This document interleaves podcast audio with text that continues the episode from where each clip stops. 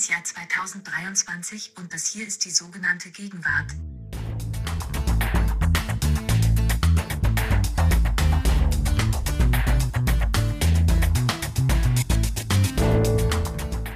Vielen Dank, liebe, liebe Siri und herzlich willkommen zu unserem Feuilleton-Podcast. Und natürlich erst einmal ein frohes neues Jahr an alle da draußen. Mein Name ist Nina Power und ich begrüße hier heute mit mir Lars Weißbrot. Hi Lars. Nina, willkommen zurück. Schön, dass wir endlich wieder zusammen aufnehmen. Wir haben auch quasi zusammen ein Buch gelesen für die Folge heute. Das wird unser großes Thema. Wir haben auch schon eifrig so WhatsApp, Screenshots von dem Buch und kopierte Textstellen ausgetauscht, wie wir das immer machen, wenn wir uns gemeinsam mit einem Gegenwartsphänomen beschäftigen. Und jetzt sprechen wir heute über dieses Buch, beziehungsweise viel eher noch über das große Thema, für das dieses Buch steht. Und das ist was, Nina? Genau, wir haben ein Buch gelesen und zwar das Buch von Theresa Bücker mit dem Titel Alle Zeit. Und darum geht es um unser heutiges Thema, nämlich um Zeit, also unsere Lebenszeit und wie wir die alle aufteilen in verschiedene Tätigkeiten und Kontexte die wir mit Erwerbsarbeit verbringen, mit kleinen Kindern, mit großen Kindern, mit pflegebedürftigen Angehörigen, mit uns selbst, am Handy, mit Sport, Politik oder auch Podcasts hören.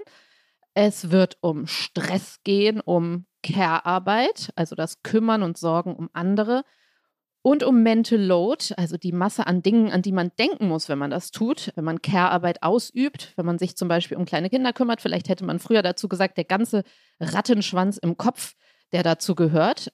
Es wird um Feminismus gehen, denn wie Theresa Bücker beschreibt, wir leben in einer Welt, die strukturell ungleich verteilter Arbeitssorge und Freizeit.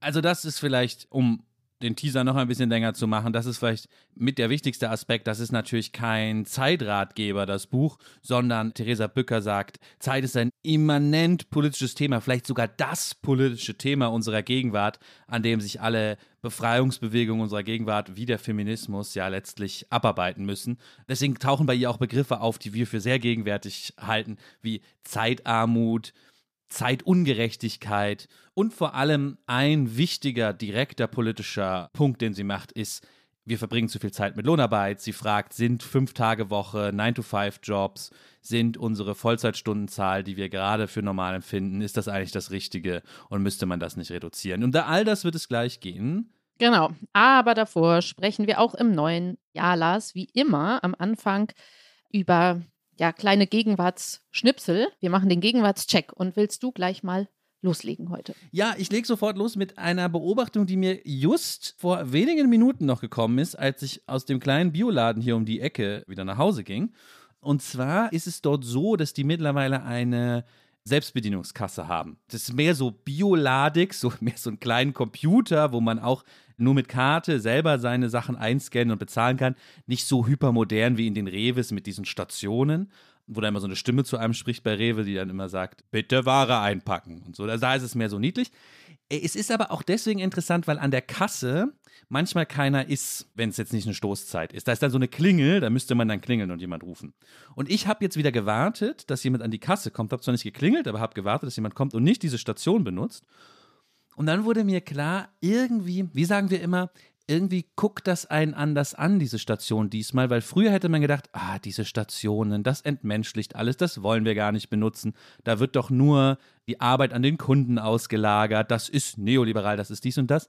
Aber jetzt vor der makroökonomischen Gesamtkrise, die ja auch darin besteht, dass wir zu wenig Leute haben, die gerade arbeiten können, aber nur aus verschiedenen Gründen. Also entweder weil sie krank sind oder weil es zu wenig Leute gibt, demografischer Wandel, ja, das ist ja so die Großkrise, gleichzeitig große Aufgaben, Klimawandel, brauchen wir ja jede Arbeitskraft. Und ich habe plötzlich ein schlechtes Gewissen. Ich denke, die Frau, die da jetzt an die Kasse kam, hätte doch in der Zeit was Sinnvolleres machen können, als zur Kasse zu laufen, um meine drei Bananen da einzuscannen und diesen letztlich ja auch fälschlicherweise romantisierten Vorgang, dass da jemand ist und das zahlt.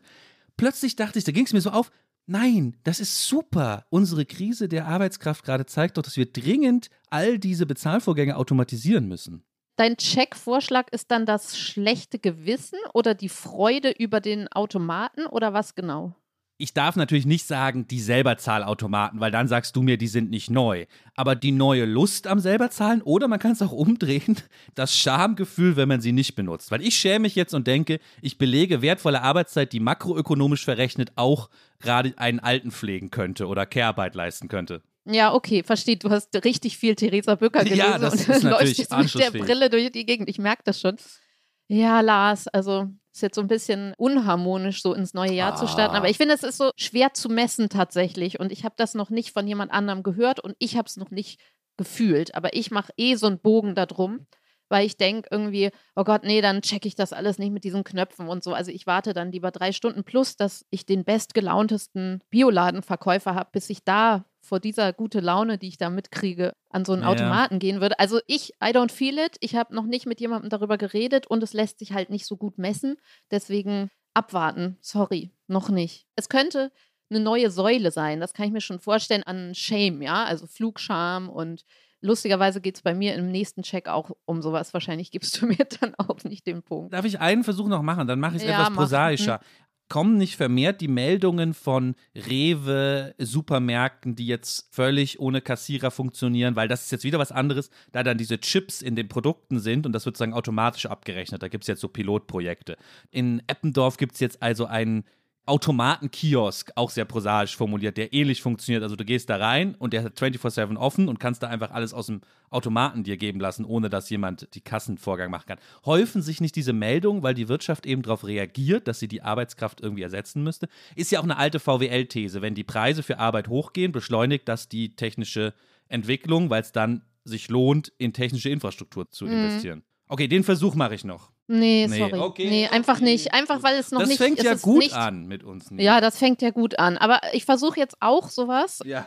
sowas mit so Scham und Schuld und Awkwardness. Ja, also ich finde den Punkt eigentlich toll, den du vorschlägst, weil es mal wieder sowas aus dem Alltag ist. Und das hatten wir während Corona ja viel mit den Masken und unserer kleines Verhalten und die Zwischentöne und die Zwischengefühle, die sich so neu entwickeln. Das finde ich eigentlich toll, dass wir das hier haben. Den Punkt nicht geben, aber dann so Kopfnoten Aber nochmal so über den. Kopf Aber es streicheln. ist toll, dass du So es versucht hast. Das ist meine Erziehungsmethode. Genau. Und ihr habt ja mal eine Folge gemacht über Energie und es ging wenig um das Thema Heizen. Also man wird so gelobt. Ja, ihr habt alle richtig krass toll gespart, aber da geht auch noch mehr. Also es ist einfach ein Thema, wie viel spart man, wie viel heizt man. Letztendlich auch so, wie hart ist man zu sich selber und was kommt so in die Welt an Sätzen. Es gibt so eine Art neue Heizetikette vielleicht, ja, dass wenn man Gäste hat, wird das ja sehr interessant, weil das eine ist ja, lässt man sich selber frieren und ist hart zu sich. Also gibt es verschiedene Heiztypen. Die einen bollern einfach wie jedes Jahr, so ein bisschen latent zu viel. Also man kann nicht mehr unschuldig heizen oder nicht heizen. Früher dachte man einfach, okay, der mag es lieber warm und bei denen ist immer so kalt. Da hatte man ja, das ist ja so wie Freunde, bei denen man weiß, bei denen gibt es immer ganz viel Essen und bei denen ist das so abgezählt oder so. Also diese kleinen Informationen, die man vielleicht hat. Also ist es so die Frage, so drehe ich in dem Zimmer nur hoch, wo der Gast kommt und was für eine Aussage ist das dann über mich? Also bin ich dann eine eifrige Sparerin und das gibt mir kulturelles Kapital oder Anerkennung? Oder sage ich so Sätze wie, ja, wir haben kleine Kinder und die Großeltern da, wir müssen so warm machen, Entschuldigung. Aber sonst, wenn wir alleine sind, wir in der Mitte des Lebens, dann frieren wir natürlich. Oder es kommen so Sätze, wenn dir kalt ist, sag Bescheid, dann drehe ich auf. Ja, was aber eigentlich, also würdest du bei jemandem sagen, mir ist kalt, bitte dreh auf. Ich weiß, es ist ganz teuer und ich bin nicht so. Oder wir haben sonst warme Socken da, falls jemand das braucht. Da gibt es so eine neue Awkwardness oder so eine neue so viele Unterkategorien, die ich nur als neue Heizetikette beschreiben kann. Weil es geht ja jetzt nochmal drei Monate weiter oder vier oder fünf, bis es hier mal dauerhaft wieder Frühling wird. Es ist knapp, aber ich kann dir den Punkt nicht geben aus einer Überlegung, die ein bisschen extern ist zu diesem sozialpsychologischen, was du jetzt genannt hast, was sicher richtig ist, aber das wird bei mir überdeckt durch einen ganz anderen Gedanken, den ich seit ein paar Wochen habe, nämlich ich verstehe schon, Präventionsparadox und so weiter, ist überhaupt keine Kritik an niemandem, ich würde nie irgendwen kritisieren. Trotzdem hat sich die Situation ja jetzt doch als weniger schlimm herausgestellt, als die schlimmsten Befürchtungen sie hätten zeichnen können, auch wenn es hätte schlimm kommen können und wir haben dazu beigetragen. Aber jetzt faktisch ist es nun mal so, Ja, die Polykrisen stehen sich gegenseitig im Weg. Es ist besonders warm wegen Klimawandel, da brauchen wir jetzt auch nicht so viel Gas.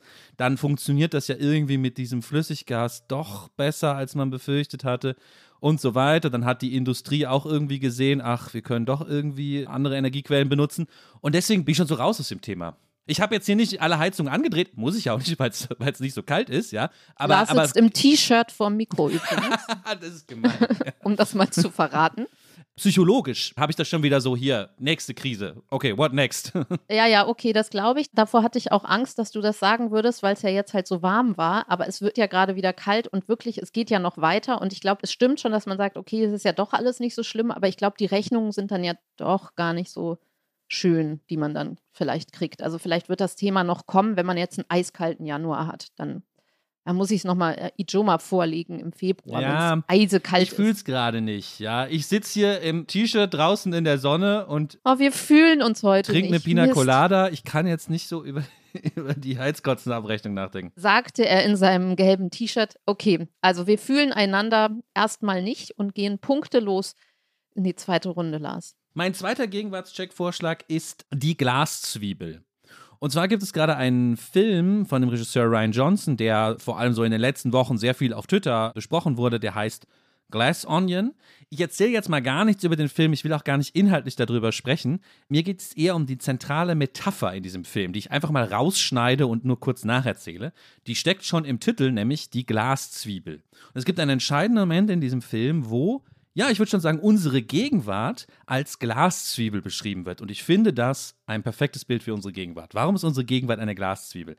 Weil sie so tut, als hätte sie ganz viele komplexe Schichten, aber sie hat es gar nicht, sondern sie ist völlig durchsichtig und doof und man kann ja eigentlich bis auf die Leere in die Mitte gucken, weil diese Schichten gar nicht echt sind. Die sind sozusagen nur Fiktionen oder vorgeschoben, ja. Egal, ob es um so Sachen geht wie haben Rechtspopulisten irgendwelche grandiosen Masterpläne, das wurde bei Trump ja früher mal so diskutiert, macht er das, um dann das zu machen und dann eigentlich im 3D-Chess, ja, dieser Begriff, ja, so ganz kompliziert, dann das hinzukriegen. Nee, nee, der ist einfach so, wie er ist und ein bisschen doof und da kann man so durchgucken. Es gibt gar keine Layer sozusagen, ja. Oder, das darf Ijoma jetzt nicht hören, ich glaube, Kryptowährungen sind auch ein Beispiel dafür. Die tarnen sich sozusagen durch ganz viele Scheinkomplexitäten, ja, und auf dem Grund ist irgendwas Banales, wo man aber auch durchgucken könnte eigentlich.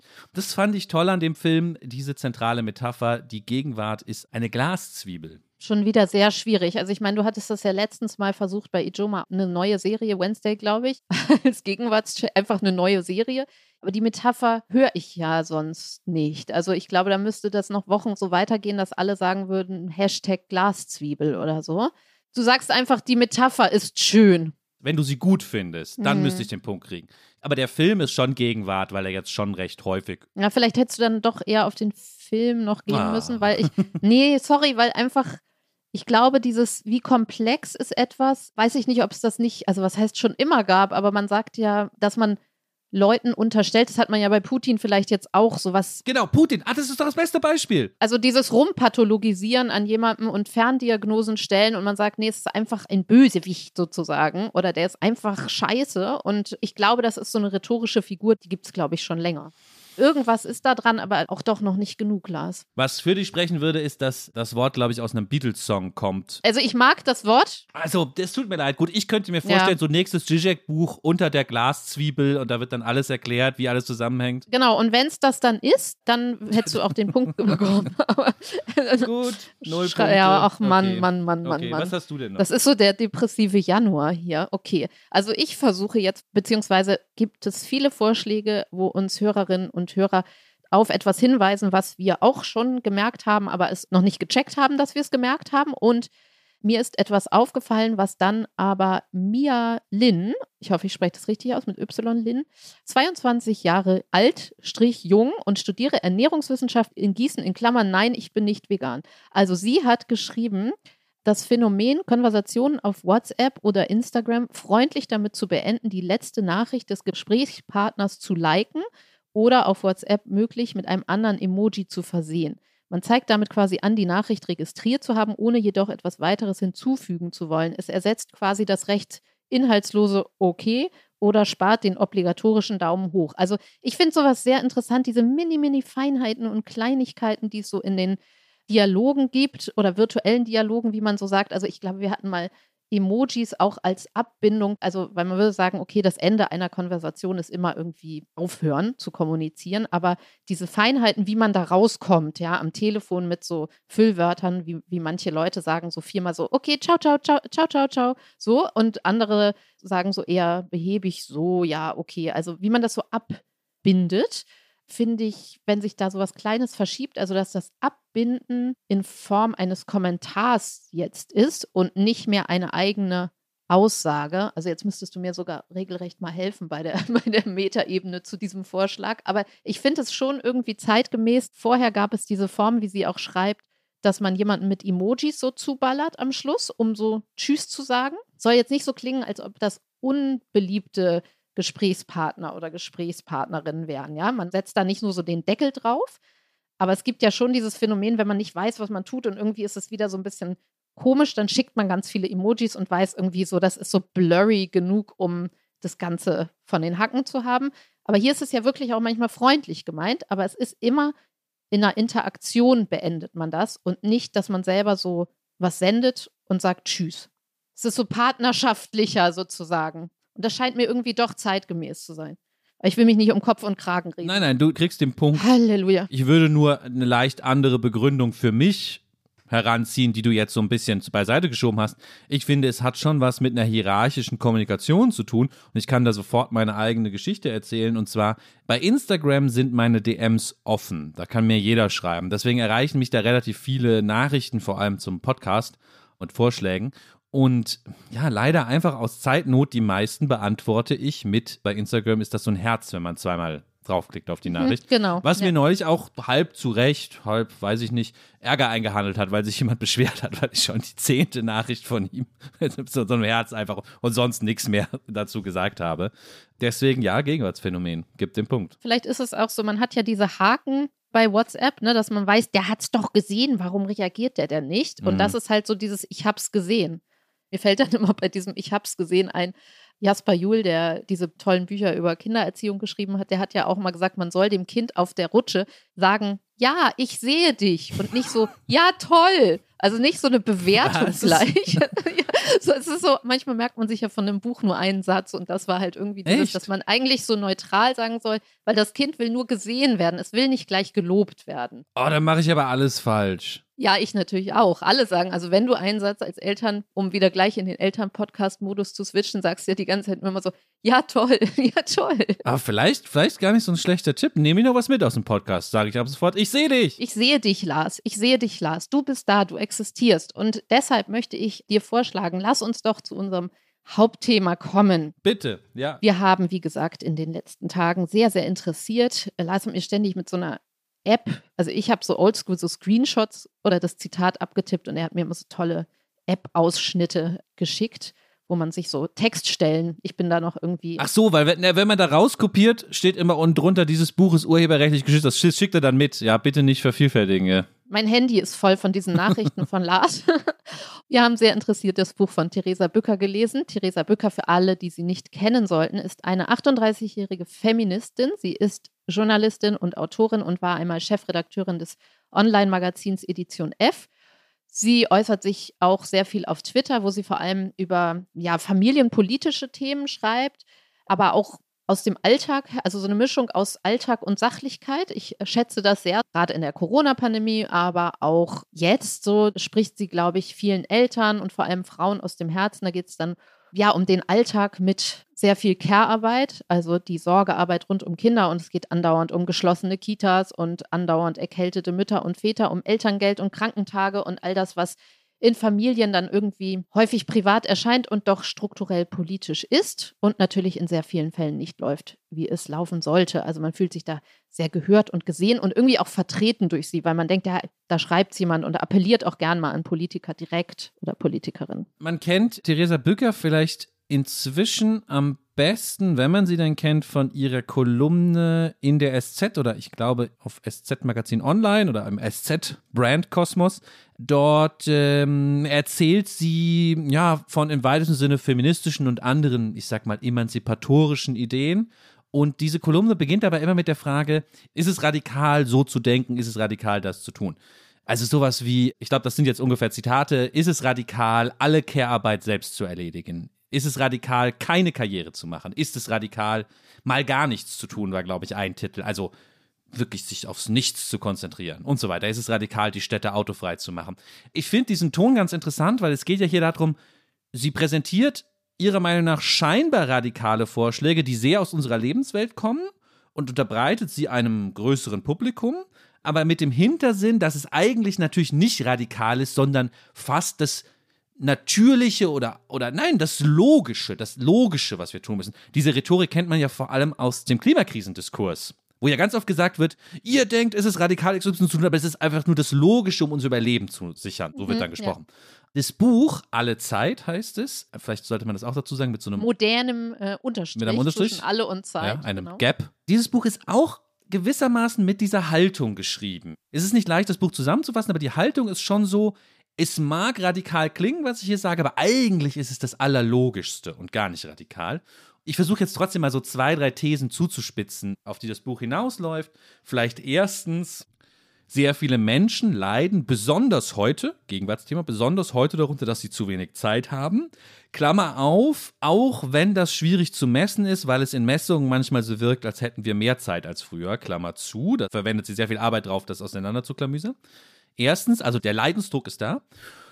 Und zweitens, also die Frage, wie viel Zeit dann bestimmte Identitätsgruppen, Frauen, Männer, Familien, bestimmte Klassen, ja, Arbeiter, Arbeitnehmer hm, hm, haben, das ist eine viel politischere Frage, als wir denken, sagt Theresa Böcker. Und sie möchte diese politische Dimension sozusagen auf, aufzeigen. Kann man das so zusammenfassen? Sind das zwei Pfeiler, auf denen das Buch so steht? Ja, auf jeden Fall. Also es ist wirklich ein sehr dichtes Buch und man könnte da sehr viele Folgen draus machen, glaube ich. Wir versuchen jetzt erstmal eine draus zu machen. Sie sagt, Zeit ist der krass unterschätzteste Faktor, in dem lang man Politik denken und gestalten sollte, weil es eben Menschen gibt, die strukturell ein Leben in Zeitwohlstand leben oder umgekehrt in Zeitarmut verbringen. Und das ist keine Frage von individuellen Skills, also wie gut bin ich persönlich darin, meinen Tag zu planen, meine To-Do-Liste abzuarbeiten, warum bin ich immer so gehetzt und schaffe es nicht dazu schaffen, was ich mir vorgenommen habe, sondern es ist wirklich eine Frage von politischen Strukturen, die es uns möglich macht oder eben nicht, unser Leben, sowohl das private als auch das berufliche, auch gut und glücklich oder als Mensch wirklich, also darum geht es ja auch so ein bisschen um Entfremdung oder Menschsein und was fundamental zum Menschsein dazugehört, zu leben oder eben nicht. Sie zitiert mehrfach die Erklärung der Menschenrechte, in der das Recht auf freie Zeit festgeschrieben ist und appelliert, wir brauchen unbedingt mehr Zeitgerechtigkeit, was auch heißt, wir brauchen neue Zeitcontainer gewissermaßen, also Modelle, in die wir unsere verschiedenen Zeiten packen können, weil die, die wir haben, sind nicht völlig inadäquat, aber so wie es jetzt läuft, ist es wirklich falsch. Man kann zwei, drei große Erzählstränge aus dem Buch rauslösen und der erste, den ich jetzt mal rauslösen würde, wäre die fast schon wieder klassische Debatte Lohnarbeit. Also das, wofür wir im Kapitalismus für einen Kapitalisten arbeiten, der uns Lohn auszahlt. Klammer auf, Selbstständige müssten wir jetzt extra besprechen, Klammer zu. Aber diese Art von bezahlter kapitalistischer Lohnarbeit und Care-Arbeit, diese Debatte, die uns ja auch schon länger begleitet, darum drehen sich die ersten Kapitel vor allem oder die Mitte des Buches vor allem. Büker geht es um den Widerspruch zwischen der vielen Zeit, die nicht nur Eltern, wir werden jetzt vielleicht in dem Podcast oft über Eltern sprechen, aber sie macht immer ganz explizit, dass es nicht nur um Eltern geht, sondern auch um Menschen, die ihre Angehörigen pflegen müssen, Alleinerziehende natürlich nochmal besonders. Also, dass die sozusagen sehr viel Zeit für Care-Arbeit aufwenden können und gleichzeitig dazu gedrängelt werden, würde Theresa Bücker vielleicht sagen, auch immer mehr Zeit in Lohnarbeit reinzustecken, obwohl sie vielleicht lieber gerne Teilzeit arbeiten wollen. Und hier, hier sind auch so ein paar Lösungsvorschläge von ihr, um diese Crunch-Time, das hatten wir ja mal im Podcast, also diese gequetschte Zeit irgendwie wieder zu entzerren, die uns so Probleme macht. Ich gehe jetzt ein bisschen über das Buch hinaus, aber ich glaube, dahinter, sie deutet das auch mal an, dahinter liegt eine sehr plausible Problembeschreibung, die auch nicht ganz neu ist, aber die man nochmal, glaube ich, durchbuchstabieren muss. Vielleicht leben wir in einem historisch falsch zusammengewachsenen Konstrukt, wie so ein Knochen, der mal gebrochen war und ist dann falsch zusammengeheilt, sozusagen wieder. Sehr schön. Und das, das Dafür macht, hättest du den Punkt bekommen lassen. das macht uns die Probleme. Und das bringt sozusagen gerade Familien und andere Arbeitende in Zeitnot. Und die Geschichte geht so: Die westliche Welt war, und ich sage jetzt mal nach dem Zweiten Weltkrieg, ignorieren wir mal davor, war es vielleicht dann nochmal ein bisschen anders, war die westliche Welt in vielen Teilen so organisiert, dass einer, der Mann, voll Lohn arbeitet und eine zweite Person, die Frau, macht gar keine Lohnarbeit, macht dafür aber Hausarbeit und kümmert sich um die Kinder. Also das Alleinverdienermodell. Darauf basiert sozusagen unsere ganze Lebensweise. Viele würden sagen, darauf basiert sozusagen, wie unsere Städte designt sind, wie unsere, also alles ist sozusagen durchzogen davon.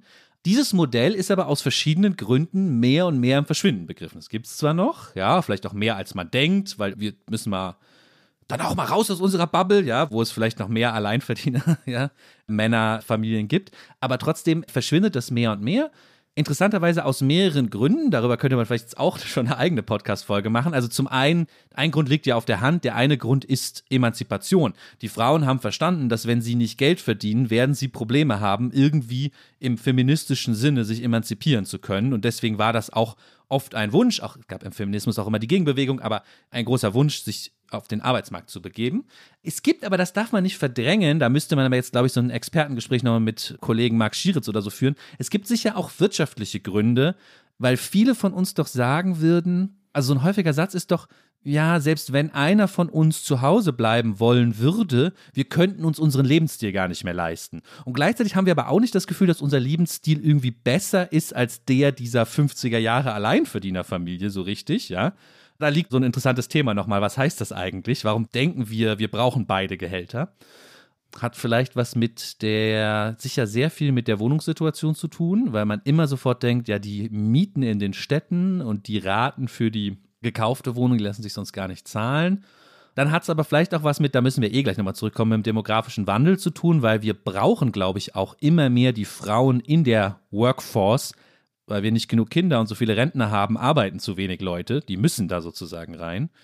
Das sind die Probleme und die führen vielleicht dazu, dass plötzlich es so wirkt, für jeden persönlich, als kriegt es irgendwie nicht hin, weil er zu doof ist oder zu faul oder zu unorganisiert. Aber eigentlich ist es einfach eine strukturelle Krise, die sich so ergeben hat. Genau, also was ich sehr mochte an dem Buch ist, wie Theresa Bücker nochmal recht nüchtern zurücktritt und Lohn- und Kehrarbeit sozusagen von außen beschreibt und diese Situation, in die wir uns rein manövriert haben. Also wir tun gesellschaftlich und als einzelne Menschen oder Familien so, als könnte etwas passen, was einfach nicht passen kann.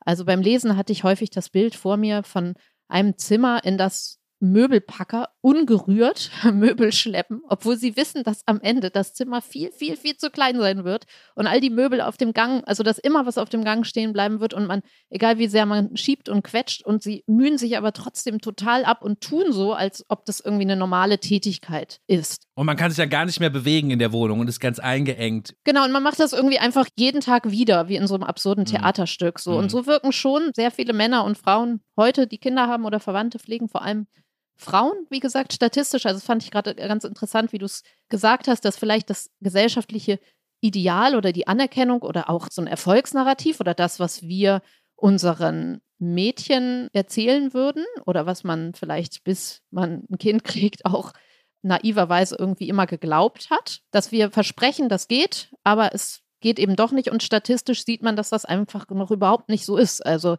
Theresa Bücker führt nochmal vor, wie statistisch eben vor allem Frauen Sorgearbeit übernehmen, auch im Haushalt mehr tun und größte, wenn nicht alle Teil des Mental Loads. Da wundere ich mich ja, da können wir vielleicht später nochmal drüber sprechen, warum sie dieses Wort, was ja so ein Buzzword geworden ist, es gibt ja auch endlose Ratgeber raus aus der Mental Load-Falle.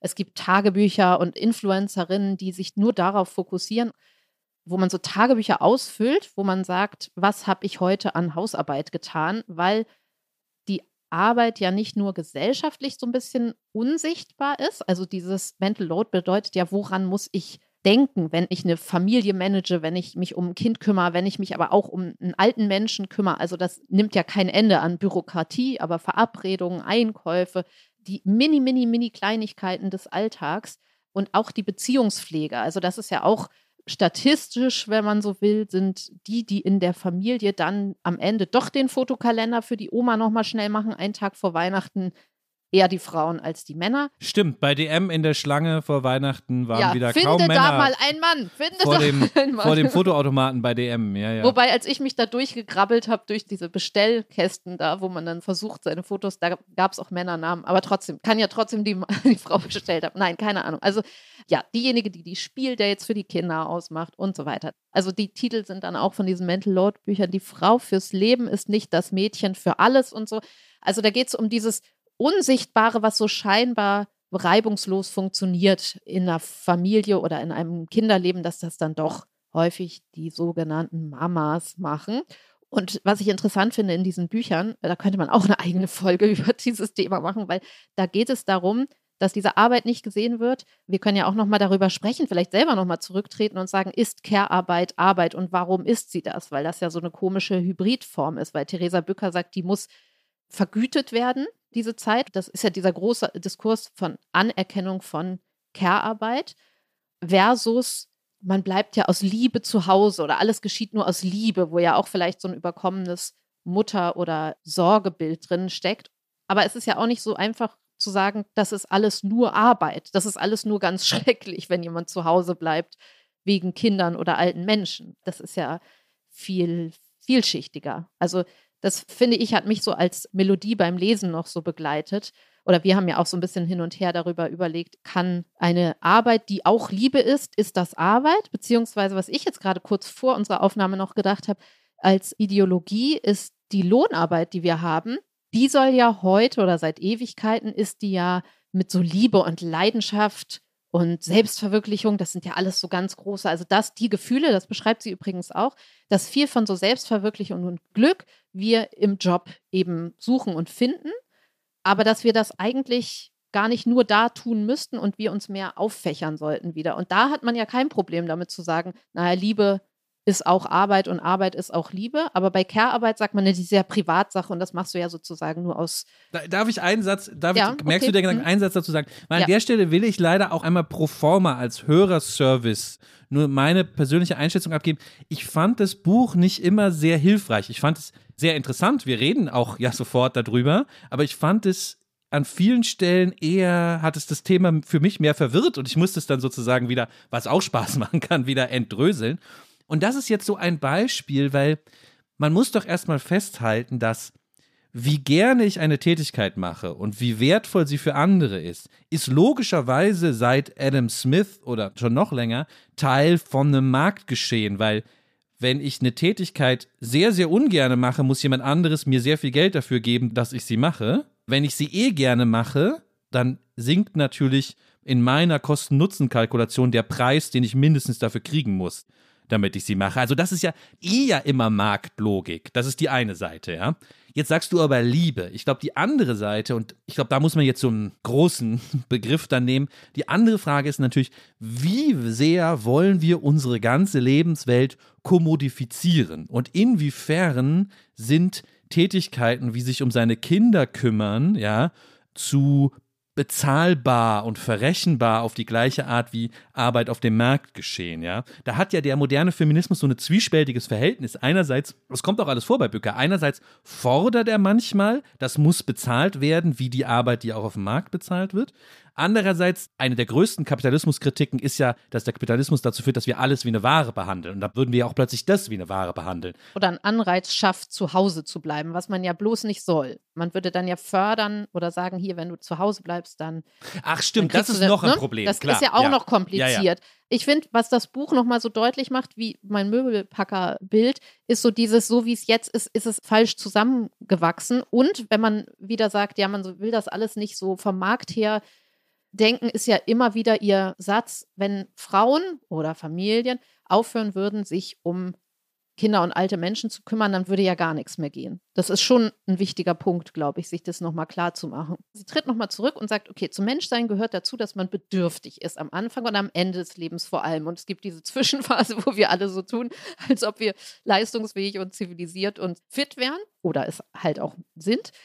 Also die Elternzeit ist ja, da gibt es ja dann Versuche, das jetzt auch so ein bisschen auszudehnen, Modelle, das zu tun mit so Elterngeld plus und so, aber es geht ja schon eher darum, diese ganz konkrete Phase direkt vor und nach der Geburt und die ersten Monate, dass da jemand zu Hause sein muss. Das sieht man dann ein und das Kind begleiten muss. Und dafür kriegt man dann ja einen Teil des Gehalts so als Elterngeld. Und ich glaube, dass so ein Pflegegeld am Ende des Lebens kannst du ja auch sagen, jetzt ist mein Vater im Endstadium und jetzt möchte ich bitte so und so lange aus dem Job raus, um den zu pflegen. Das geht dann auch wieder. Aber das sind diese ganz akuten Phasen. Also das fand ich wirklich jedes Mal auch wieder mit Kindern krass, wie sehr man dann so alles darüber hinaus ist Privatsache. Also das Kind wird eins oder 14 Monate oder so und dann hört diese Zahlung auf, weil man dann sagt, nee, also dann, ab da regelt sich das irgendwie alle schon für selber. Da gibt es ja dann die Kita und die Altenheime und so. Es geht in diesem Buch auch viel um Outsourcen, um die Frage, wie viel können wir outsourcen, wie läuft das Outsourcen? Stichwort Pflege, Notstand, Kitas brechen zusammen. Also die Zahlen, die die genannt hat, war schon schlimm. Diese Betreuungsschlüssel in den Kitas, die den EU-Standard irgendwie, drei Viertel aller Kitas können nicht nur den pädagogischen Standard, sondern allein schon die Beaufsichtigung gar nicht herstellen. Das kennen ja nun alle Eltern, vor allem in diesem Winter. Viele Kitas haben einfach jetzt die ganze Zeit zu wegen Personalnotstand. Also da geht es darum, wie viel kann man überhaupt, also wie läuft dieses Outsourcen von Care-Arbeit am Anfang und am Ende des Lebens? Antwort sehr, sehr schlecht. Und dann geht es aber auch einfach um das Menschenbild. Wie viel wollen die Leute outsourcen? Der Mensch ist keine Maschine, um jetzt mal so einen ganz ausgeleierten Satz hier noch rauszuhauen, aber weder der caregebende Mensch ist eine Maschine, noch diese Arbeit, die man dort verrichtet, diese Sorgearbeit, funktioniert so, dass man einen Knopf drückt und dann läuft das. Also das weiß ja jeder, der mit kleinen Kindern irgendwas versucht, durch den Tag zu kommen oder mit alten Menschen versucht, durch den Tag zu kommen ich glaube, sie nennt das eine Widerspenstigkeit. Ja, ja, das ist natürlich völlig richtig. Die Analyse ist natürlich zentral, ja. Ja, ich habe diesen Film gesehen, Mittagsstunde von Dörte Hansen, der gerade im Kino läuft. Und da musste ich an dieses, weil ich auch mit der Theresa Bücker-Brille durch die Welt gegangen bin. Und da geht es ja darum, dass ein Professor Charlie Hübner aufs norddeutsche platte Land wieder zurückgeht in sein kleines Dorf, um seine alten Eltern zu pflegen der sich sozusagen so ein Sabbatical nimmt, um das zu tun. Und da sieht man die andere Seite, also nicht die Seite mit den kleinen Kindern, sondern mit den alten Menschen. Und da ist diese Widerspenstigkeit sehr, sehr explizit gezeigt. Und man sieht auch die Parallelen der Pflegebedürfnisse von alten und kleinen Menschen, also wie sie an den Stellen, wo sie funktionieren sollen oder mitmachen sollen, wie man immer sagt, dann machen die sich in die Hose, dann schreien die, dann hat man nur eine Pause, wenn man kurz das Video anmacht, aber dann hauen sie schon wieder ab. Die demente Mutter von Charlie Hübner geht immer auf die Straße und man muss sie immer suchen.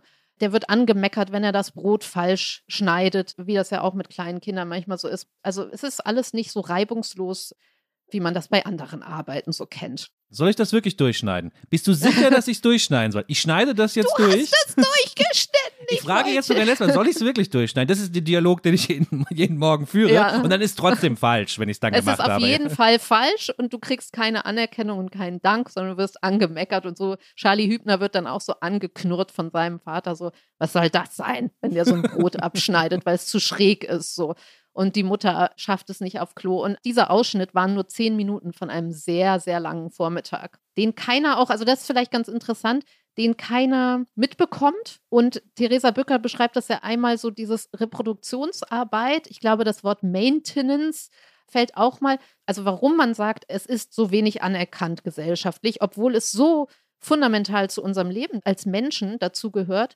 Und das Wichtigste ist, weil wenn du niemanden hast, der auf deine kleinen Kinder aufpasst oder deine demente Mutter pflegt, dann kannst du halt nicht zur Arbeit gehen. Nicht Anerkennung, die sich auch in Geld und in schlechten Gehältern bei Pflegern und Erzieherinnen und Erziehern spiegelt und auch in diesem, dass man halt dann kein Geld kriegt, wenn man sich um seine Kinder kümmert, weil man das ja angeblich nur aus Liebe tut, so dass das auch im Gegensatz steht zu diesem kapitalistischen oder der Selbstverwirklichung, man soll sich immer neu erfinden, wir haben so einen Disruption-Kult, man soll neue Ideen auf den Markt schmeißen. Da ist natürlich Reproduktionsarbeit und Pflege letztlich doch wirklich das Gegenteil davon. Also wenn du jeden Morgen den genau gleichen Weg mit deiner Großmutter um den Park herumdrehst, weil ja am Anfang und am Ende des Lebens diese kleinen und sehr, sehr betagten Menschen auch viel Struktur brauchen und Wiederholung und Rituale und Sicherheit, Das ist ja auch noch so eine Parallele, wenn der Mittagsschlaf da mal verrutscht und später oder früher ist gleich alles in Eimer. Und wenn man dann diese immer gleichen Wege geht, wo keiner Zuschauer ist, was sozusagen auch wirklich nicht gerade sehr Instagrammable ist, dann ist das vielleicht als anerkennbare Arbeit oder als Ideal, was wir so haben von uns, dass wir irgendwie aufwachen sollen und sagen wollen, hey, ich habe eine neue Idee und die knalle ich da jetzt raus und hier ist sie und like die mal alle. Absolut, ich warte nur gerade drauf, eine Sache zu ergänzen, die ein halber Widerspruch ist und in einer Sache vielleicht auch wieder zu widersprechen. Erstmal die Ergänzung. Ich finde es immer total spannend, dass dieser völlig richtige Gedanke, also die Überbewertung von Innovation gegenüber der Unterbewertung, der gegenwärtigen Unterbewertung von Maintenance, also Instandhaltung, ja, das ist ja nicht nur da, wo Care-Arbeit im engeren Sinne stattfindet, ja, wobei in dem Buch auch manchmal Care-Arbeit sehr weit definiert wird, dann würde das jetzt auch noch dazu gehören, sondern auch wenn es um Brücken geht oder Tunnel oder unsere Kanalisation. Also es ist schon interessant, unser ganzer Wohlstand basiert darauf, dass immer wieder Leute in unsere Kanalisation gehen und die sozusagen instand halten, da was reparieren, die sau also sauber halten im Sinne von, dass dann nicht der Rost alles durchfrisst, ja, oder genauso an irgendeiner Brücke in irgendeinem Haus und dass das aber überhaupt völlig uninteressant geworden ist für uns, weil man immer einen Hyperloop bauen will, irgendwas Neues, ja. Die sind auch nicht in der Höhle der Löwen und haben Genau. irgendwie einen Instagram-Account. Genau, ja. die haben dann auch keinen Instagram-Account. Es gibt einen total spannenden Text zu dieser technischen Seite der Maintenance, ja, nicht der menschlichen, also technische Instandhaltung. Ich verlinke den mal unten drunter. Das andere ist, wenn man hier das Wort Reproduktionsarbeit einfließen lässt, würde ich das auch im engeren Sinne verstehen als die Reproduktion der Produktionsmöglichkeiten der Menschheit. Also in diesem, ich sag mal in Anführungszeichen, zynischen Sinne, aber auch einfach analytischen Sinne, wie Marx oder so es benutzen würde. Und dann fallen natürlich manche Sachen gegebenenfalls hinten über, wie zum Beispiel das Pflegen von Alten. Die gehören nicht in diesem Sinne zur Reproduktionsarbeit, weil sie ja nicht dafür sorgen, dass sozusagen die Produktionsleistung instand gehalten wird. Sind nicht mehr fit genug so. Deswegen will ich nur sagen, wir könnten uns eine ganz, ganz schlimm dystopische Wirtschaftsdiktatur vorstellen, ja. Die braucht weiterhin Reproduktionsarbeit, aber die hat dann, glaube ich, wenig mit der Care-Arbeit zu tun, wie wir sie machen wollen. Wobei dann würde man ja sagen, okay, das macht sie ja auch den Punkt oder machen ja viele, also hagelt ja gerade, ich glaube, gestern hat Nils Mink mal noch was über Kinder geschrieben, so dieses Kinder sind unsere Zukunft, ja. Warum stecken wir dann in die Infrastruktur von denen und der Erziehung? Warum ist das dann irgendwie immer das Letzte? Oder warum sind uns die Betreuungsschlüssel da egal, könnte man dann ja sagen. Absolut. Ist vielleicht dann jetzt nicht direkt so unser Thema. Wenn wir ein Politik-Podcast wären, könnten wir uns jetzt direkt da reinstürzen. Ich bin da auch nur Laie. Ich würde jetzt zurückfragen. Das ist aber auch nicht Theresa Bückers allererstes Anliegen, die Outsourcing-Möglichkeiten zu verstärken. Oder zumindest steht das nur neben der Erweiterung der Möglichkeit, dass ich selbst die Sorgearbeit übernehme. Genau, vielleicht sollten wir nochmal sagen, ihr Hauptanliegen ist, dass wir alle weniger arbeiten. Und da geht es ja auch, also weil Outsourcen funktioniert schlecht. Es geht ja schon um das Menschenbild dahinter.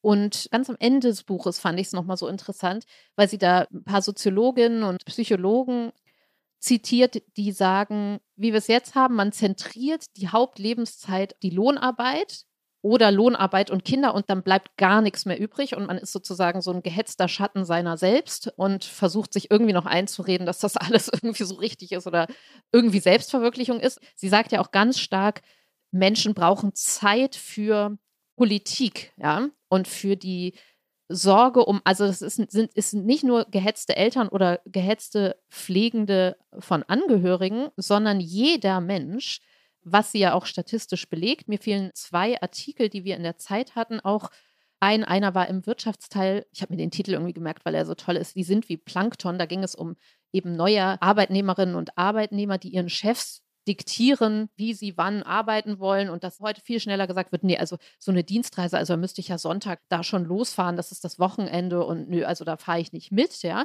was sich ja in den ganzen letzten Jahren auch schon abgezeichnet hat und wir ja auch in der Folge, wo wir über Bullshit-Jobs geredet haben damals, ich glaube, das wird ja mit den Millennials immer so gleichgesetzt. Eine Kollegin hat mal ein Buch geschrieben, Glück statt Geld wo es darum geht, dass die immer mehr Ansprüche haben an ihre Lebenszeit und eben nicht nur Führungspositionen und geile Bezahlung und immer mehr arbeiten toll ist, sondern dass das Ideal eher ist, auch mal ein Sabbatical zu nehmen, nur vier Tage die Woche zu arbeiten. Und Anita Blasberg, ebenfalls eine Kollegin von uns, hat einen Text über Quiet Quitting, was ich fast im Gegenwartscheck genannt hätte, weil darüber gibt es jetzt immer mehr Artikel diesen Herbst. Unter dem Titel Stell dir vor, es ist Arbeit und keiner geht hin. Und da geht es um Menschen, die eben auch so auf TikTok und in den sozialen Medien immer jüngere Menschen sagen, so man arbeitet wirklich nicht in diesem Ideal der Selbstverwirklichung und ich bin rund um die Uhr erreichbar und mache natürlich diese tausend extra Meilen, die von mir erwartet werden. Oder was du ja meintest, man würde auch selbst, wenn man nicht dafür bezahlt würde, würde man diesen Job dann machen, weil man es im Sinne der Selbstverwirklichung so geil findet.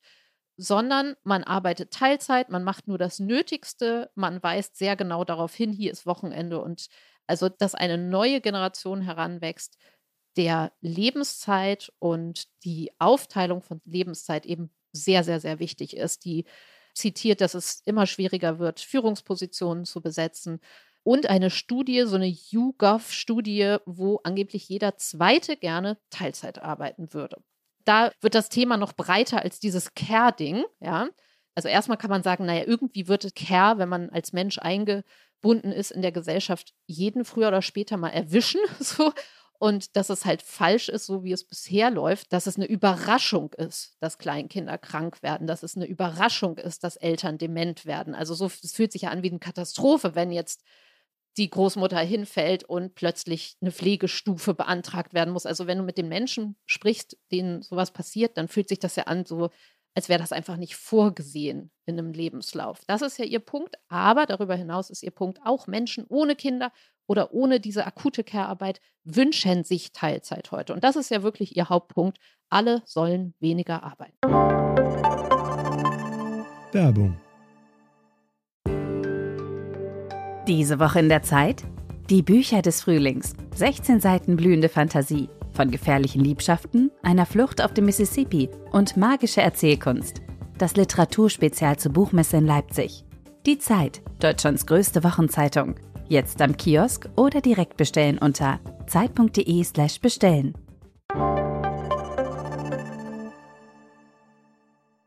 Ich persönlich war lange jemand, der Arbeitsteilung geheiligt hat. Mein Paradigma war der Tokotronics-Song Mach es nicht selbst. Ausgenommen Selbstauslöschung geht es, glaube ich, weiter, ja. Das war vielleicht auch so eine jugendliche, so jugendliche Naivität, ich weiß es nicht. Und mittlerweile verstehe ich schon etwas besser, warum zu uns es als Menschen vielleicht dazugehört, wenn wir auch mal einen Tisch selber bauen und ihn nicht beim Schreiner in Auftrag geben und selber kochen und nicht ins Restaurant gehen. Also warum sozusagen diese Arbeitsteilung uns ein Teil unserer Menschlichkeit auch nimmt. Ist jetzt schon sehr hoch formuliert. Da würde Bücker mir ja sofort zustimmen. Ja, es könnte sie für meinen Geschmack auch etwas expliziter ausbuchstabieren. Es steckt oft zwischen den Zeilen. Am Ende sagt sie es auch, glaube ich, einmal. Da spricht sie einmal über Arbeitsteilung.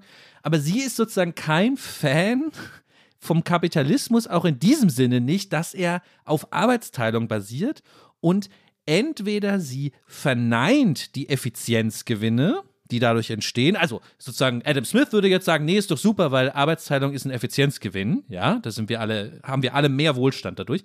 Er sagt, das ist nicht so, weil bei Care-Arbeit gibt es das nicht.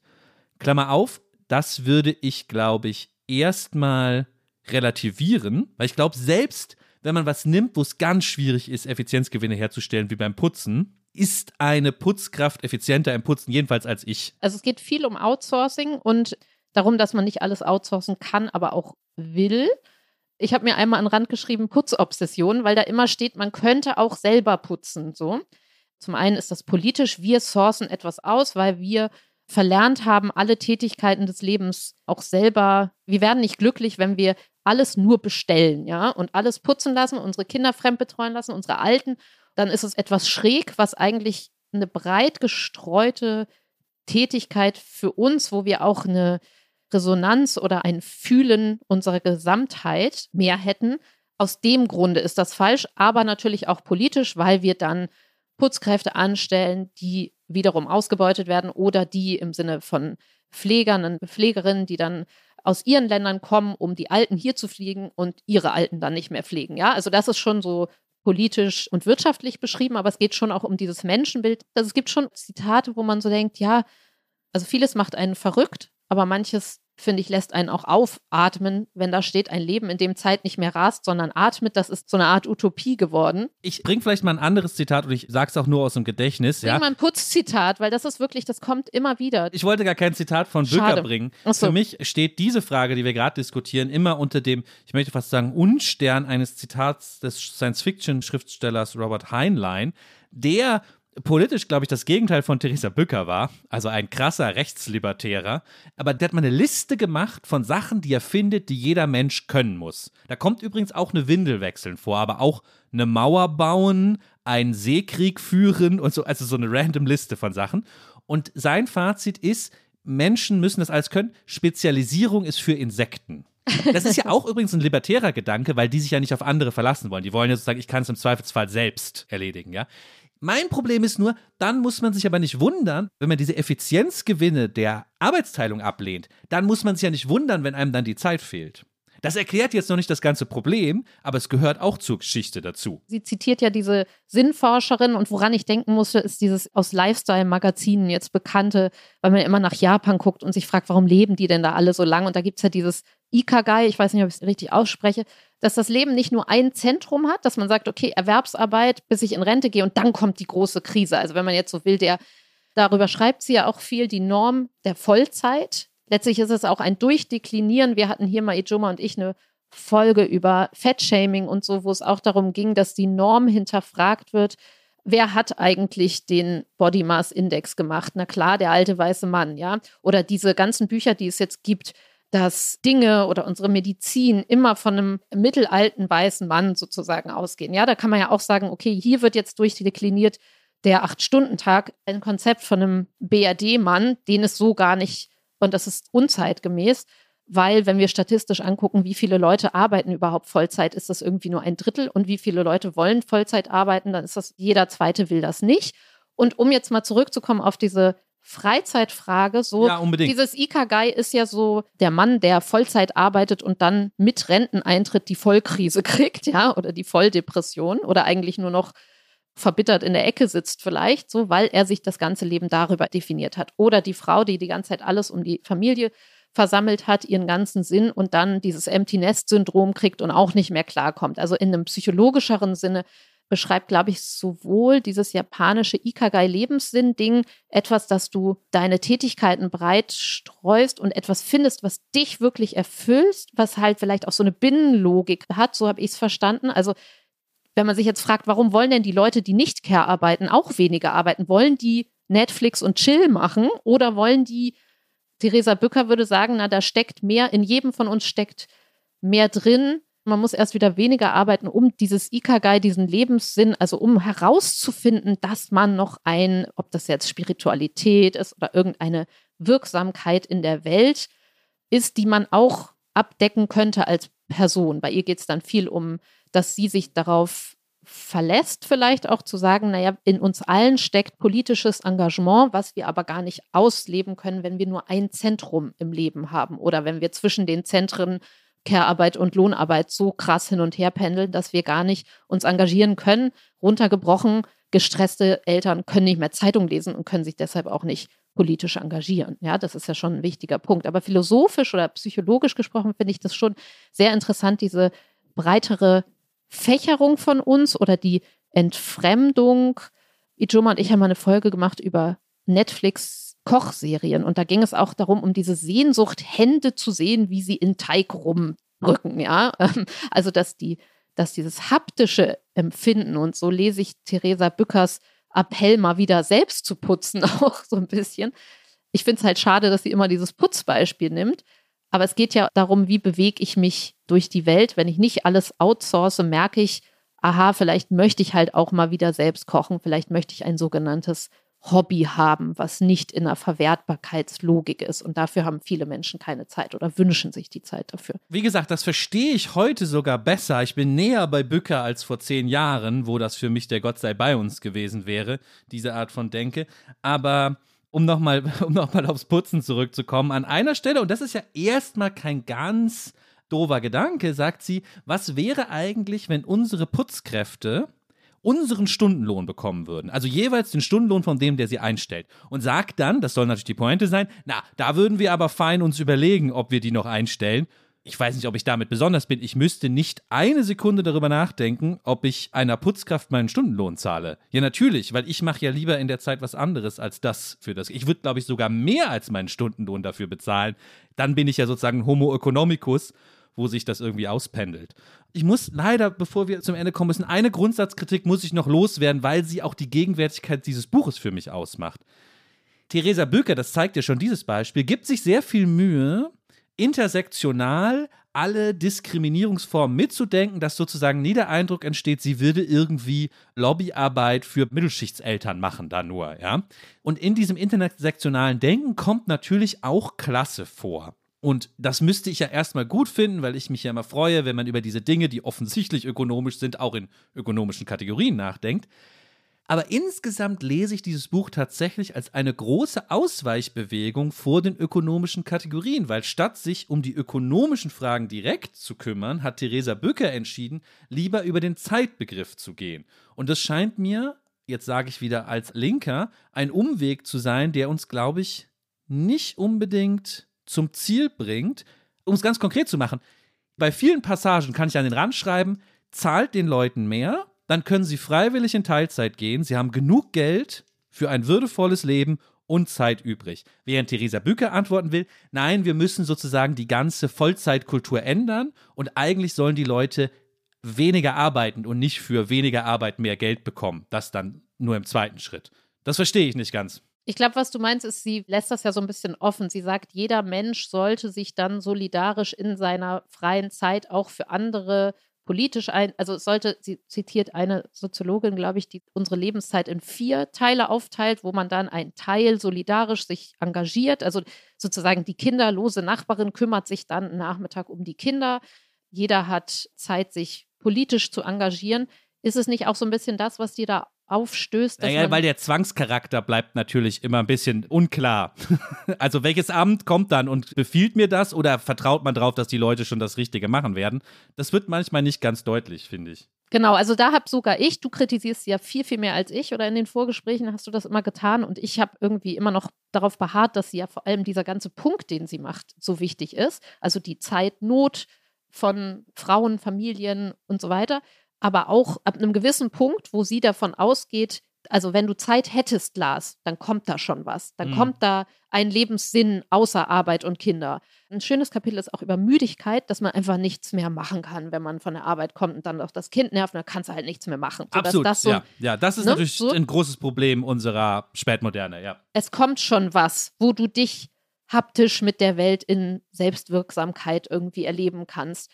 Und gleichzeitig ist da ein Sound drin, wo sogar ich, vielleicht bin ich da zu sehr Einzelkind, wo ich dann, wo ich auch so ein bisschen Schiss kriege, wo ich denke, so, ah, jetzt wird mir irgendwie, muss ich mich jetzt da so am Gemeinschaftlichen in der Gruppe irgendwie einbringen, weil sonst, also werde ich so ein bisschen verdonnert, was ich in meiner freien Zeit machen soll. Nina, hast du nicht beim Lesen auch manchmal das Gefühl, nicht nur, weil ich mich frage, hätte ich gern als Single auf die Kinder der Nachbarn aufgepasst, ja, aber auch andersrum, ehrlich gesagt, ich fühle mich wohler, wenn meine Kinder in eine outgesourcete professionelle Einrichtung gehen und nicht sozusagen vom Dorf erzogen werden, was sich ja dann in dieser Theresa Bücker Utopie auf eine Nachbarschaft erstreckt, wo jeder sehr viel Zeit hat. Aber vielleicht ist das auch nur mein Ich bin da so ein bisschen großzügiger mit ihr, weil ich dann denke, ja, okay, das, so siehst du das und so, aber ersetze selber putzen durch selber Brotteig machen, wie wir es auf Netflix irgendwie toll finden oder so. Geh doch erstmal vom Vollzeitmodus runter. Gib den Leuten mehr Geld am Anfang und am Ende des Lebens. Gib ihnen vielleicht die Möglichkeit zu sagen, hey, du kannst einen Tag die Woche, wenn du also du kriegst Zeit geschenkt und kriegst gesagt, so du darfst damit dich grob irgendwie einbringen. Ich glaube, dann könnten viele von uns Potenziale ausschöpfen, die da schon sind. So, okay. so sehe ich sie dann mehr, weißt du? So. Dann muss ich jetzt noch eine allerletzte Frage an dieses Buch stellen. Was nämlich, ich hoffe, ich habe da keinen Satz überlesen, was sie nämlich nie wirklich klar beantwortet, ist, Was ist eigentlich mit den Leuten, die sagen, ich will aber 42 Stunden in meinem Job arbeiten, vielleicht sogar 50, weil es mir so irre Spaß macht? Zu denen verhält sie sich nicht. Und manchmal klingt es so, als dürften die das nicht und ich weiß dann gar nicht, was dann passiert. Kommt dann die Polizei und sagt sie, nein, sie passen jetzt aber auf die Kinder von Lars auf, ja, so. Und da habe ich dann noch so zwei, drei Fragen. Genau, ich glaube, man kann dieses Buch, wenn man es so liest, als Bevormundung vor, die will mir jetzt sagen, was ich tun soll. So, ne? Das kann man natürlich so lesen. Was ich schade finde, jetzt sind wir ganz am Ende irgendwie schon, ist, dass sie, du hattest ja auch mal gesagt, naja, aber müssen wir eigentlich alle mehr Zeit haben, weil wir jetzt einen Thermomix haben und eine Kita ah, und darüber so. haben wir also, nicht geredet, ja, ja. Da fiel mir Hartmut Rosa ein, der Soziologe, der auch viel über Zeitsoziologie geschrieben hat und der geschrieben hat, wir sind ja in einer beschleunigten Gesellschaft. Also die Geschichte der Moderne ist eine Geschichte der Beschleunigung und wir haben einen Zeitgewinn. Und da geht es ja auch darum, wenn man sagt, irgendwie, wir können viel outsourcen und eigentlich müssten wir alle viel mehr Zeit haben durch den technischen Fortschritt. Aber trotzdem wird dieser Zeitgewinn nicht als, wird als Zeitnot empfunden. Und wie kann denn das sein? Und das kannst du natürlich auch in dieser Gender oder als Menschenbild fragen, ja, warum sind wir denn so gestresst? Theresa Bücker schreibt am Anfang, es gibt auch ein Statussymbol des Beschäftigtseins, dass man sagt, irgendwann ist schick, wurde zu sagen, ich bin so im Stress, so, wobei ich sagen würde, das ist echt schon gekippt, weil jetzt ist es schon cool zu sagen, ich nehme ein Sabbatical. Wo ist diese Zeit hin? Und ich würde nur gerne einmal in dieser Folge nochmal, wir können vielleicht auch nochmal eine andere Folge machen über Freizeit und was ist eigentlich freie Unbedingt, Zeit? das müssen wir machen. Sie hat ja so einen kapitalismuskritischen, so lese ich das zumindest, dass sie sagt, naja, gut, Lars, also wenn du in deiner Freizeit andere Podcasts hörst oder eine Serie guckst, dann machst du das aber eigentlich vielleicht nur, um mitreden zu wollen und um kulturelles Kapital herstellen zu wollen oder weil du es vielleicht mit Ijoma im nächsten Podcast machen willst. Und das ist gar nicht freie Zeit. Also da merke ich auch so, da öffnet sich so ein Abgrund, weil man dann denkt so, oh Gott, was ist denn freie Zeit? Die zitiert Forscher, die sagen, das ist der Flow, in den man gerät, wenn man gar nicht mehr, so wie Kinder das machen, bleiben stehen, fummeln an irgendeiner Blume rum und das ist dann absichtslos verbrachte Zeit. Diese ganzen Fragen stecken da andeutungsweise drin, führen jetzt, glaube ich, am Ende von unserem Podcast leider zu weit. Aber ich finde schon dieses Wort, einmal möchte ich sagen, Zeitkonfetti, was sie zitiert. So kann man ja auch sagen, es gibt Mental Load Konfetti, also alles in unserem Kopf. Da gibt es immer noch so kleine Gedanken, was wir noch zu tun haben. Zeitkonfetti ist die kurze Wartezeit, die du dann an der Bushaltestelle vielleicht hast. Und die wir füllen. Also in dem Hartmut Rosa Buch geht es ja darum, wir haben so viel freie Zeit bekommen. Menschen müssten gar nicht so gestresst sein. Warum sind sie es? Und der sagt, wir haben so viele Möglichkeiten jetzt, so viele Möglichkeiten, die wir gar nicht mehr im Laufe unseres Lebens ausschöpfen können. Das heißt, die Steigerungsrate übersteigt die Beschleunigungsrate, was dazu führt, dass das gerade Erlebte nicht mehr up-to-date ist oder es gibt genügend Alternativen, was wir mit unserer Lebenszeit tun könnten. Das heißt, wir können nicht mehr lebensgesättigt sterben. Und das macht uns so verrückt. Man kann das so ganz grundsätzlich philosophisch so sehen. Scheiße, wir haben so viel zu tun, das können wir in einem Leben gar nicht. Wir hätten so viel Zeit für ganz viele Leben und das macht uns so verrückt. Also da geht es ja um deine Twitter-Sucht, jetzt mal runtergebrochen. Was machst du mit deinem Zeitkonfetti? Man kann sagen, Lars Weißbrot hat drei Stunden am Tag eigentlich Zeit, die er in irgendeinen tollen Lebenssinn stecken könnte. Aber die ist so konfettisiert über seinen Tag hinweg. Und was macht er in der Zeit? Nichts Selbstwirksames, sondern er daddelt auf Twitter rum. Oder er checkt sinnlos, so wie es alle tun oder so wie wir uns dagegen wehren. Es checkt vielleicht sinnlos irgendwelche Kanäle und nutzt diese Zeit nicht. Also ich finde das gerade mit Hartmut Rosa total interessant, weil ich zugeben muss, dass ich mich nie mit seinen Thesen zur Zeit beschäftigt habe. was du jetzt gerade formuliert hast, klingt super plausibel und erklärt so vieles. Ich muss das, glaube ich, mal alles lesen von Rosa. Aber ich will den zweiten Punkt auch kurz aufgreifen, was du sagst mit Twitter und dem Zeitkonfetti. Und da hat natürlich Theresa Bücker total den Punkt, hat mega viel mit Care-Arbeit zu tun. Also für mich ist das Bild davon, dass ich auf dem Spielplatz sitze, stundenlang, und ich kann da super viel twittern, aber diese Zeit addiert sich nicht, diese Tweets addieren sich nicht dazu, dass ich da einen Text schreiben könnte. Das geht nicht auf dem Spielplatz. Ich kann keinen Text schreiben während der Care-Arbeit. Twittern während der Care-Arbeit geht schon. Das ist das Zeitkonfetti-Problem. Ja, und da kommt man ja wieder über die Erreichbarkeit. Ne? Also die ständige Erreichbarkeit ist ja so ein ausgeleierter Begriff, aber wie viel Stress der entfaltet. Du kannst schon E-Mails checken, aber du kannst sie im Zweifel nicht richtig beantworten. So. Und du vermischt alle Tätigkeiten die ganze Zeit. Lars, wir sind so schon am Ende leider, nicht mental, aber von der Zeit her. Lass uns mal vornehmen, dass wir was über Freizeit mal machen und das Wort Zeitkonfetti noch ein bisschen. Tatsächlich müssen wir zum Ende kommen, denn ich kriege hier gerade die Nachricht, dass äh, mein Mac bald den Ruhezustand aktiviert, weil ich kein Kabel angeschlossen habe und es Ach nicht aufgeladen Schreck. war. Deswegen mache ich ganz, ganz schnell noch die sogenannte Prognose, unsere Schlussrubrik, weil ich muss unbedingt darauf hinweisen, dass in der letzten Folge, die wir gemacht haben, ich Ijoma gefragt habe, wer Fußball-Weltmeister wird, ganz am Anfang der WM. Und Ijoma, der nichts wusste, rumüberlegt hat und einen random Pick geben wollte und sagte Argentinien. Und es war richtig. So gut sind unsere Prognosen hier, vor allem wenn sie ohne jedes Wissen passieren. Wir leihen ihn ab und zu aus an irgendwie Bild.de oder so als, WM-Orakel, ja. als WM-Orakel, aber sonst soll er bitte bei uns bleiben. Ich möchte dich aber auch als WM-Orakel ausprobieren, um nämlich direkt an diesen Erfolg anzuschließen und habe an dich nämlich jetzt die Frage. Ich habe eben nämlich extra einfach nachgeguckt. Dieses Jahr ist auch wieder Eishockey-WM. Oh Gott. Nina, sag doch mal, wer gewinnt die Eishockey-WM im Mai? Im Eishockey gewinnt entweder immer Russland, Kanada oder Tschechien. Na, nicht schlecht. Und Russland kann jetzt nicht gewinnen. Kanada wäre, ich, ich sag Tschechien, ey, why not? Das ist unsere Prognose. Danke dir, Nina. ja, danke Lars. Lass uns bald weitersprechen. Das war eine große Freude. Bis bald.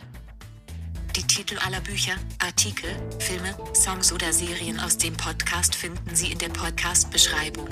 Bei Anregungen, Kritik und Lob schreiben Sie uns gerne an gegenwart.zeit.de.